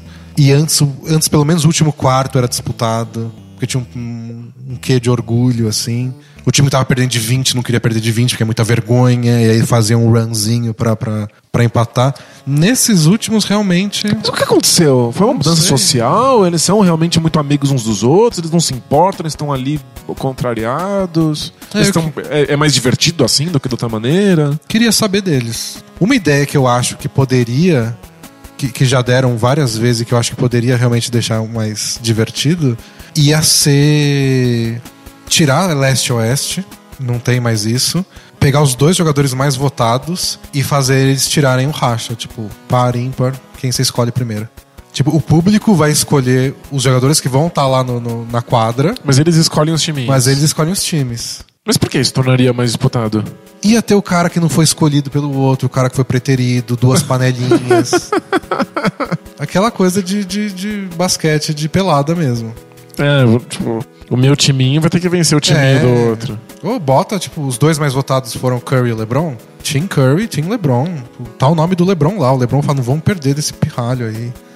Não sei se é o bastante pra eles se importarem. Ah, também não sei. Mas o processo de escolha ia ser um show divertido. É, mas pior não pode ficar. É. Não, você não Por ficaria mais sem curioso? graça do que isso, não tem como. Você não ficaria curioso, tipo, o LeBron ganhou para o ímpar do Curry. Quem ele vai escolher primeiro? O Irving, porque é parça dele do time? É só isso, né? Tipo, a, a parte social da coisa, É, né? tipo, ia ser um o show. ambiente Big Brother é o que vale. Ia ser um show a mais. É que eu acho que a gente chegou num ponto em que o All-Star Game não compra a função dele. Porque a função dele deveria ser apresentar o basquete e resumir a temporada pro cara que não, não conhece, que é um fã muito casual. Agora, nem eles interessam pelo jogo, porque é muito sem graça. Não acontece nada. E, e- e é muito dos jogadores, porque essa ideia que eu tive, se você fala, Lebron, o que você acha? Ele fala, acha uma bosta. Acabou a ideia. É, né? Se o Lebron fala muito legal, vou falar com os meus amiguinhos. Vou mandar no zap pra eles. Aí é muito boa a ideia. Depende do comprometimento dos jogadores É. com a ideia. Eu vi o pessoal sugerindo que tivessem instituições de caridade e que aí eles jogassem pela instituição de caridade. Mas é tipo, ok, eu, eu perdi o jogo, então o dinheiro não vai pra associação de leprosos, vai pra associação de cadeirantes. Puxa, que coisa É. horrível, ajudei cadeirantes. Não vou correr mil vezes mais por causa disso. Não faz diferença, né? E se tem uma situação de caridade que eu quero muito ajudar e eu perdi o jogo, eu vou lá e pago do meu bolso. E ainda tem um, um que eu chamo de efeito Luciano Huck, que é tipo, fica uma, institu- uma instituição de caridade de crianças leprosas que não recebe dinheiro no final da partida. Por quê? Porque um time aleatório não ganhou um jogo festivo. É, talvez esse seja o segredo, né? Tem que chamar o Luciano Huck. Criar as regras do, do, do próximo All-Star. Você ficou desesperado com essas coisas do Luciano Huck, do tipo, o cara tem uma dívida absurda e tá aqui, o dinheiro tá separado pra ajudar ele que ele precisa. Mas antes ele vai ter que equilibrar oito ovos no nariz e um ovo no queixo. Nossa, que, que, que babaca, né? Tipo, se humilha um pouquinho só que aí eu te dou o dinheiro. Não, é porque tem que fazer por merecer. Merece. Merecer. Em- Empilha esse monte de coquinho na descida. Pergunta do Gustavo Angeleas ou Angeleas? Angeleas soa bem mais legal. É, optaremos por essa versão porque tem mais força nominal. Fala pessoal, tudo bem? Beleza? É Wanda. Acompanho o blog e o podcast há pouco tempo. Vos conheci por meio da participação do Danilo no GugaCast. Nossa, Será que o GugaCast tá no top 3 do- do- dos podcasts? Cara, eu gosto bastante. mas faz tempo que eu apareci, né? E curti muito o estilo tanto do podcast quanto do blog. Senti falta de uma boa, senti a falta de uma boa fonte de informação sobre NBA. Lamento apenas não ter conhecido antes. Adoro elogios. Que bonito. Minha dúvida é simples e não sei se já foi respondida antes. Quais as suas fontes de informação sobre a NBA? Quais podcasts, blogs, sites e mídias vocês buscam para se aprofundar mais? Sinto falta principalmente de boas fontes de notícias. Acompanho só o Bleacher Report e os canais oficiais da NBA e do meu time, o Chicago Bulls. Desculpa, né? Sinto muito. Um grande abraço de um fã recente. Podcast é com você, você escuta todos aí. Ó, podcasts em português, o que eu gosto mais é o do Triple Double. É legal. Que agora mesmo. também tem o Apoia-se, então você pode ajudar.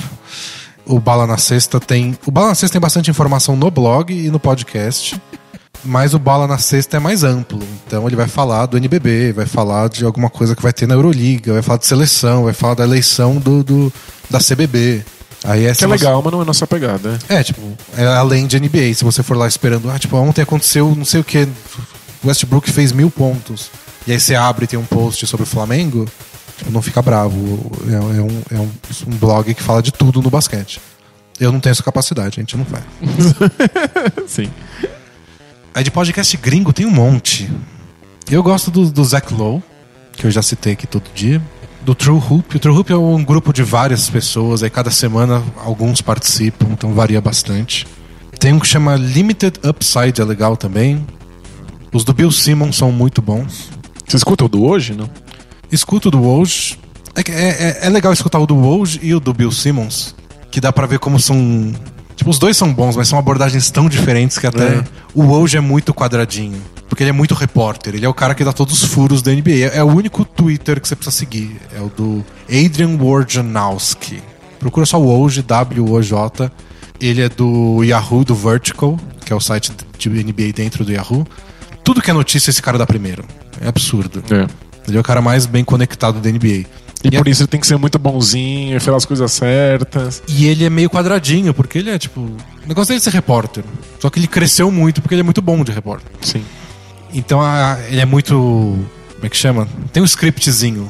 Ele se planejou, ele estudou pra fazer a entrevista, ele puxa os assuntos certos na hora certa. E o Bill Simmons parece que ele tá no boteco com o cara. É, o Bill. Simmons é sensacional. E ele faz as perguntas que um fã casual faria, do tipo: Você não gosta desses caras, né? Você já brigou com ele, não brigou? E aquela vez? Tipo, Muito pergunta. Mas é legal porque o pessoal se solta com ele. É. Então é É outro. um ambiente muito diferente. É outro tipo de entrevista. Mas é legal os dois, porque os dois têm contato com a nata da NBA. Então eles entrevistam. O Woj entrevistou o Dwayne Wade.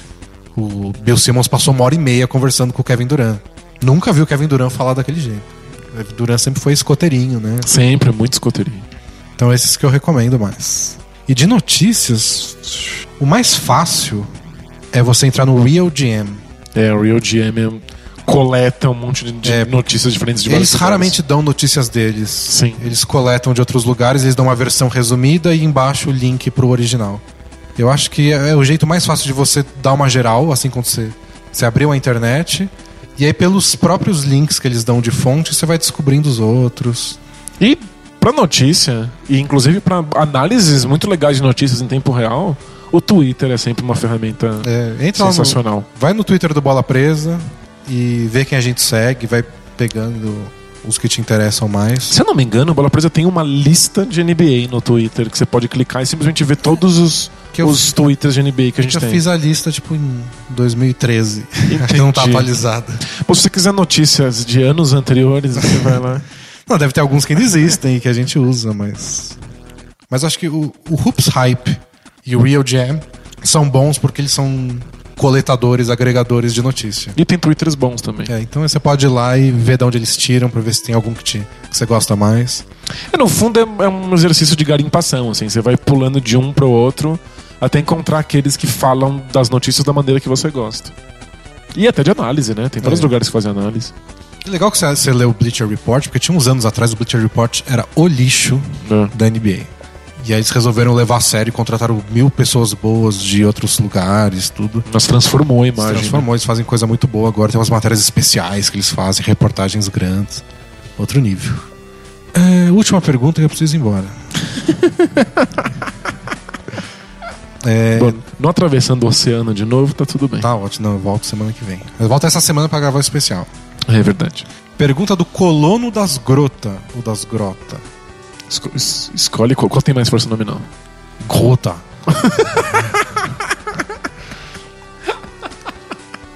Ele pergunta: há alguma estimativa de tocos e roubos da época em que esses ainda não eram contabilizados? Sabem se alguém chegou a fazer uma recontagem disso? O pessoal de basquete é tão pirado com estatística que se desse um jeito eles já teriam contado. É verdade. Tem Mas- estatística de tudo que a gente tem possibilidade de ver em É, vídeo. É que não existem. Teria que ter o vídeo de todos os jogos, não tem.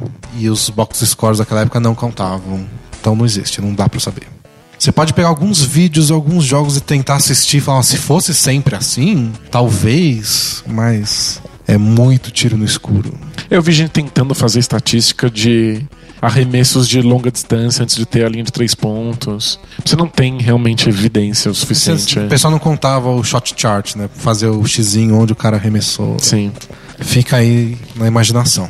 Tipo, se, se é difícil, eu, eu tava procurando tipo, uma dificuldade muito louca pra achar jogo do Will Chamberlain pra assistir. Quanto mais tenho. cara, assistir todos os jogos pra conseguir Você acha que estatística. só, são é. uns clipezinhos, mas. Uma desgraça. né? Bom, temos mais perguntas pra semana que vem, tá tudo guardadinho aqui. Podem mandar mais. E Estamos de volta. estamos de volta e não estamos contentes. Nós estamos contentes até acabar com todas as É, perguntas. não, não vai acabar nunca. a gente vai ficar contente por mais um século, né? Então é isso, pessoal. Valeu. Semana que vem tem mais podcast. É Valeu. isso aí. Tchau! Tchau, tchau!